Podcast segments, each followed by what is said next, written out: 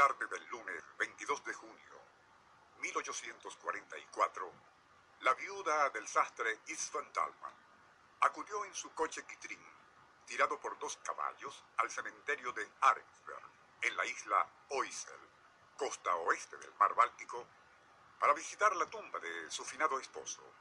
Justo cuando ataba las bridas a un poste frente a la cripta de la familia Buxhoiden, ocurrió algo extraño.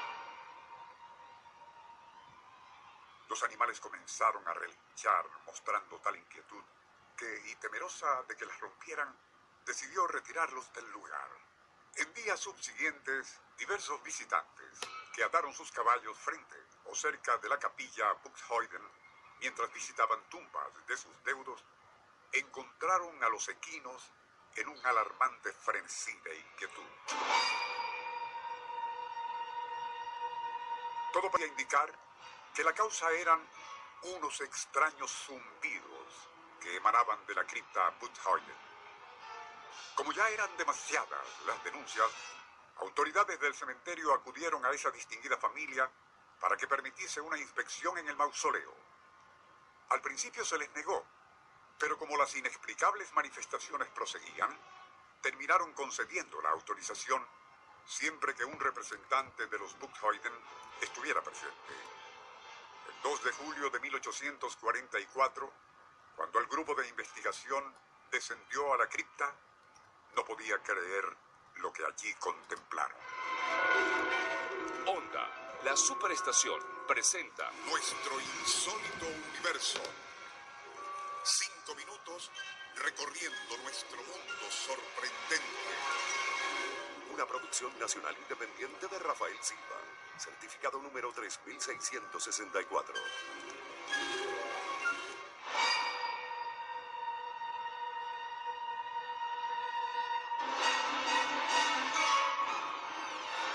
El panorama en el interior de la cripta Buxhoiden era tan macabro como desconcertante.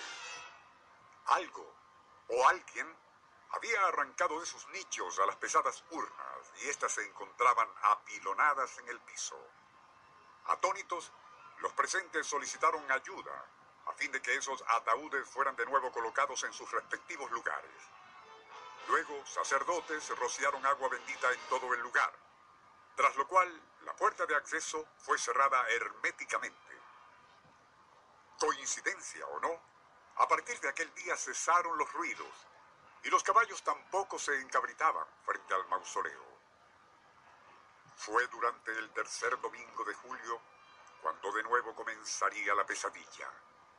Once caballos, atados por sus dueños frente a la capilla Buxhoiden, durante una misa en la capilla cercana, repentinamente comenzaron a relinchar.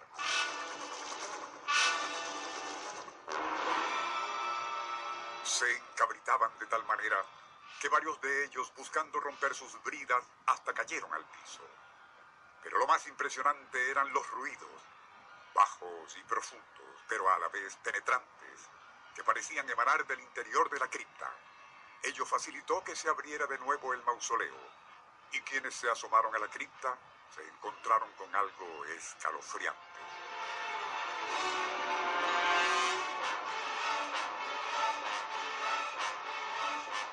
Una fuerza, evidentemente muy poderosa, no solo había arrancado las urnas, previamente aseguradas con hierros y cadenas a sus nichos, sino que evidentemente las habían zarandeado con tal violencia que la madera de roble y el plomo que sellaba las aperturas tenían evidentes maltratos y roturas. Aún así, se decidió reforzar tanto el acceso al mausoleo como a la cripta misma con planchas de hierro y para mayor seguridad apostar allí centinelas armados noche y día. Pero de todos modos, el extraño fenómeno se repitió de nuevo el 5 de agosto, el 17 del mismo mes y el 4 de septiembre. Un experto sugirió que ese algo, con fuerza tan descomunal como para causar semejantes destrozos, a lo mejor tenía acceso a la cripta a través de túneles subterráneos. Se procedería entonces a una serie de excavaciones alrededor del mausoleo sin hallar conductos de ningún tipo. Por eso, Y en vista de que aún después de todas las precauciones imaginables, tan aterradora como inexplicable fenomenología continuaba, se decidió algo impensable. Sacar de allí todos los catafalcos de la familia Buchheuden y trasladarlos a otro cementerio en tierra firme y lejos de la isla de Oisel. Después que así se hizo, el fenómeno cesó, pero la aterradora incógnita de su causa y origen nunca se llegó a conocer. Honda, la superestación, presentó Nuestro insólito